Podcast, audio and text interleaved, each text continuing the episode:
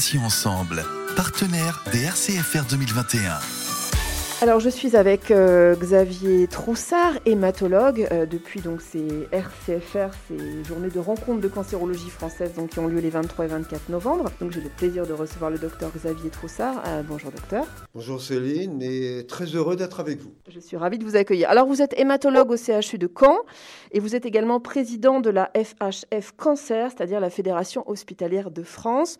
Alors docteur, première question, comment est-ce que vous qualifieriez la relation patient-médecin euh, grâce à la digitalisation et notamment à la téléconsultation qui est de plus en plus employée, si je ne m'abuse. Alors, euh, effectivement, les outils digitaux et de façon plus générale, les moyens de communication euh, sont évidemment essentiels.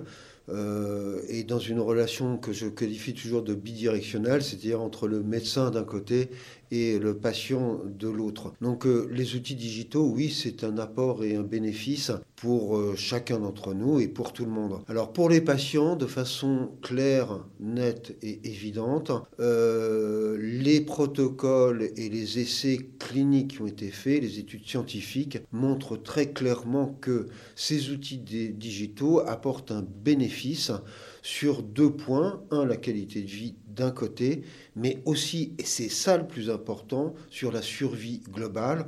On sait que les patients vont donc survivre plus longtemps lorsqu'ils utilisent ces outils digitaux. Donc euh, effet bénéfique indiscutable, indéniable pour les patients. Alors maintenant, si on prend la, la, casquette finalement de professionnels de santé, c'est aussi euh, un moyen de communication, c'est aussi un outil, euh, mais j'apporterai quelques nuances. Euh, et effectivement, au cours de cette table ronde, nous avons évoqué les problèmes de l'addiction euh, à, euh, aux outils connectés. Et donc je pense qu'il faut faire euh, effectivement un peu attention. Beaucoup de médecins passent beaucoup de temps sur les mails ou sur toutes les, les, les, les autres moyens de communication SMS. J'ai fait un peu d'humour là-dessus, mais je crois qu'il faut être attentif autant que des enfants soient sur leur soit, soit sur leur vidéo pendant des heures et des heures tous les jours. c'est un problème qui est pris en compte par la société je pense qu'il va falloir aussi réfléchir en amont sur l'addiction aux outils digitaux. Néanmoins, soyons positifs et optimistes, j'y suis largement favorable. Alors justement, habile transition, puisque la question suivante, c'est, euh, docteur Troussard, quels sont les avantages pour le patient, selon vous, à utiliser la téléconsultation? Quels vont être les principaux atouts finalement? Alors, ils, sont euh, indéniables. Je crois que euh, d'abord, il faut choisir le profil des patients. c'est extrêmement important. Euh, la FHF Cancer et la Fédération hospitalière de France qui représente l'ensemble des établissements publics est très attentif aux inégalités sociales hein, de façon un peu plus générale et, aux inégalités territoriales.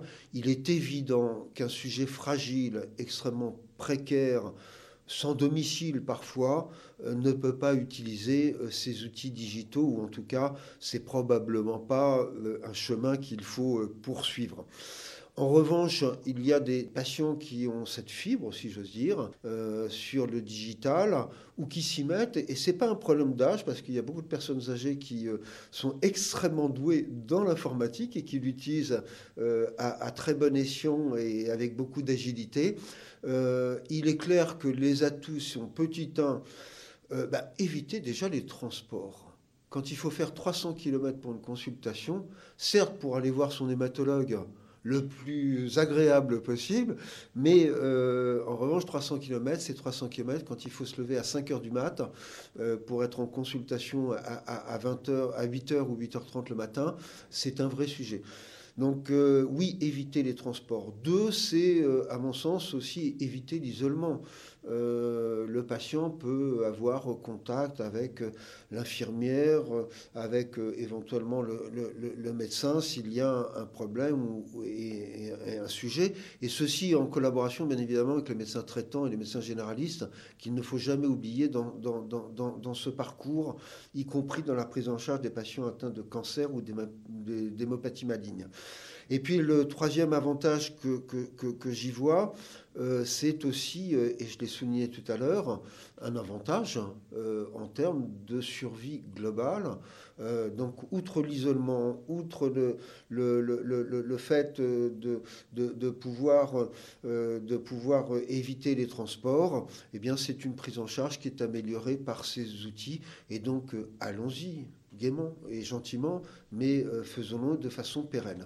Alors, même question, mais cette fois-ci, quels sont les avantages pour le médecin euh, et pour les professionnels de santé en, général, euh, docteur Troussard? Alors, je pense qu'il faut euh, voir plusieurs sujets. Il y a un, la téléconsultation. Donc, la téléconsultation, c'est évidemment une consultation à distance.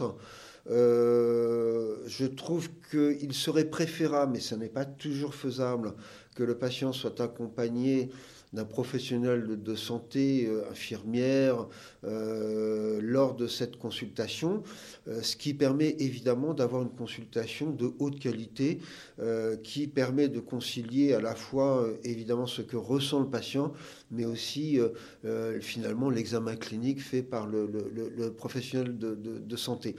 Donc c'est un avantage indéniable et indiscutable. Euh, pour le professionnel de santé, euh, la téléconsultation aussi est un moyen de réduire euh, le flux des patients vers l'hôpital. et ça, c'est un sujet extrêmement important, la gestion des flux dans les hôpitaux, surtout sur la période sanitaire où effectivement on n'a pas envie de faire rentrer le virus dans, dans les structures hospitalières. Donc là aussi, c'est un avantage pour le professionnel de santé. Euh, la nuance que j'ai apportée tout à l'heure, c'est un peu l'addiction. Attention à cela, soyons-y attentifs. Maintenant, le deuxième sujet, c'est un peu la télé-expertise, c'est-à-dire qu'on va utiliser un collègue euh, pour euh, avoir un avis finalement sur un sujet complexe et difficile. Eh bien, la télé-expertise est évidemment essentielle. Euh, mais euh, deux sujets de vigilance. Le premier sujet, euh, c'est que dans les maladies rares, nous avons besoin de réseaux nationaux et pas régionaux. Or, la téléexpertise est sous la dépendance en tout cas sous l'autorité des agences régionales de santé. Et donc sur les modalités de financement de cette expertise, il faut aller au-delà de la région et probablement dans les maladies rares, notamment sur, euh, sur des notions, sur des notions de, de, de, de téléexpertise nationale, de réseaux nationaux. Voilà un peu ce que je peux dire, mais en tout cas, euh, ce sont des outils euh, qui sont bénéfiques pour les patients, pour les professionnels de santé, et qui sont aussi une aide dans des situations complexes ou dans des maladies rares, où euh, parfois, évidemment, la prise de décision à titre individuel peut être difficile. Alors, Statistiquement, 88% des soignants pensent que le digital aura un impact positif euh, à long terme. Donc c'est une pratique appelée à perdurer et à se développer encore davantage, euh, toujours selon votre expérience bien sûr du terrain, j'ai envie de dire, docteur Troussard. Oui, alors je dirais que de façon claire, il faut pérenniser. Nous devons pérenniser. Euh, une fois que nous avons dit cela, c'est euh, évidemment aller au-delà des expertises, des projets pilotes sur des périodes qui sont le plus souvent limitées. En revanche, la notion de projet, la notion d'expertise, de projet pilote, euh, sur les échelles régionales sont évidemment nécessaires avant de s'engouffrer, si j'ose dire, sur des projets qui euh, peuvent être des projets euh, extrêmement ambitieux, mais aussi extrêmement coûteux. Donc oui, il faut pérenniser avec les points de vigilance que nous avons, que nous avons soulignés. Je pense que les professionnels de santé, notamment les infirmières, il trouve euh, évidemment aussi euh, euh, un atout et un attrait indéniable. Pourquoi? Parce que la proximité avec le patient est retrouvé. Le langage et la communication est évidemment là aussi favorisé. Et c'est vrai que euh, ces dernières années, euh, aussi beaucoup d'infirmières étaient derrière leur écran euh, d'ordinateur pour faire, pour assurer l'ensemble des, prescriptions médicales. Et donc c'est un peu un retour finalement à la communication avec le patient, et c'est une bonne chose. J'ai une question qui me taraude. Euh, qu'est-ce que vous pensez de la télémédecine euh, d'un pays étranger? Je m'explique. Euh, je pense notamment à certains ophtalmologues qui font passer les examens visuels et qui les envoient en Espagne, par exemple, pour analyse. Est-ce que c'est fiable pour le patient, selon vous? Est-ce qu'on peut utiliser cette technique-là dans l'avenir? Est-ce que c'est la technique de l'avenir, en fait? Alors, c'est le problème euh, essentiellement, alors je dirais peut-être pas forcément en ophtalmologie, mais je prendrais plutôt l'exemple de la radiologie, euh, où vous savez que euh, nous manquons cruellement de radiologues dans le public, mais aussi dans le libéral. C'est probablement plus important dans le secteur public que dans le secteur libéral. Il n'en reste pas moins vrai que dans les établissements publics, beaucoup d'examens radiologiques vont être interprétés par des radiologues qui travaillent à distance, soit sur le territoire en France métropolitaine ou ailleurs, c'est possible. Et euh, bien évidemment, c'est réglementé, c'est assez euh, encadré, euh, mais de façon, je dirais, un petit peu profonde, ce n'est probablement pas la meilleure option à retenir. Euh, même si euh, il n'existe pas de, de, de, de raison de, sécurité. Euh, le radiologue a autant des compétences lorsqu'il est à Marseille ou lorsqu'il est dans un autre pays. Donc c'est plutôt une question de principe. Je préférais que, évidemment, les examens soient tous interprétés dans la structure là où on se trouve, mais pour des raisons de pénurie, hein, euh, très clairement, euh, et pour des raisons de manque de radiologues, euh, les établissements publics, notamment, sont obligés de recourir à ce type d'interprétation radiologique à distance. Je vais poser la question qui fâche, mais si un nouveau confinement devait arriver, c'est pas forcément exclure. Tous les patients atteints de pathologies sérieuses seraient-ils suivis par téléconsultation pour éviter qu'ils se déplacent, on l'a vu, et surcharger les services hospitaliers Est-ce que prochain confinement égale explosion des téléconsultations, docteur Troussard? Non, je crois qu'il faut être euh, raisonnable et raisonné. Euh, c'est un outil et comme tout outil, euh, il va favoriser effectivement probablement la, la, façon dont nous gérons la crise actuelle.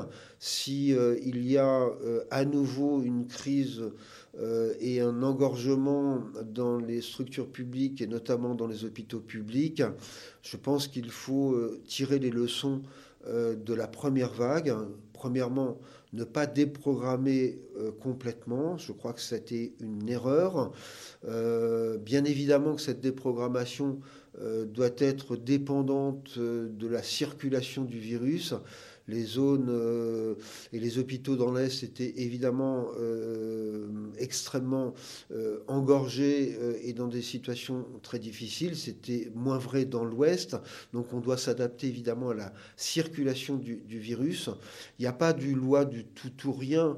L'outil digital ne va pas remplacer le médecin, loin de là. C'est un moyen. Donc effectivement, il faudra utiliser cette modalité extrêmement efficace pour un certain profil de patient, je le répète, et dans certaines circonstances aussi, mais euh, malheureusement, il faudra aussi faire venir euh, les patients dans les structures pour euh, effectuer leur chimiothérapie, pour effectuer leur radiothérapie et évidemment tous les soins qu'ils nécessitent, et notamment aussi les interventions chirurgicales dont on sait qu'il y a eu un déficit sur les dernières vagues euh, lors de la crise sanitaire et que nous avons actuellement encore du mal à faire que euh, on rattrape finalement notre retard.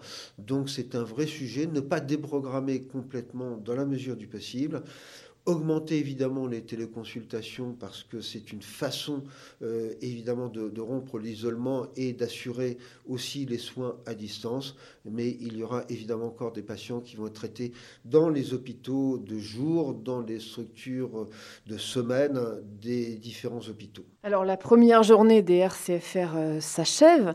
Euh, docteur, pour conclure, quel est votre bilan donc, de, cette, de cette journée? Je crois que vous avez assisté à beaucoup de plénières et participé bien sûr. Quel bilan vous tirez de ce premier jour? Bah écoutez, c'est euh, d'abord parce que je suis toujours optimiste, donc ça va être un bilan positif. Je crois que ça a été euh, effectivement euh, une journée d'échange euh, entre non seulement les professionnels de santé, euh, euh, évidemment il y avait des, médecins hématologues, oncologues, mais aussi des infirmières, beaucoup d'infirmières de, coordination ou de, de pratiques avancées. Au-delà de cela, il y avait aussi des associations de patients et on sait que leur rôle est fondamental dans la prise en charge et, et dans le suivi de ces patients. Il y avait aussi d'autres professions qui étaient représentées, euh, un échange extrêmement important sur, avec des avocats aussi qui étaient présents sur la réglementation. On parlait des téléconsultations, de la téléexpertise, donc les droits et les devoirs de chacun d'entre nous et les responsabilités des uns et des autres.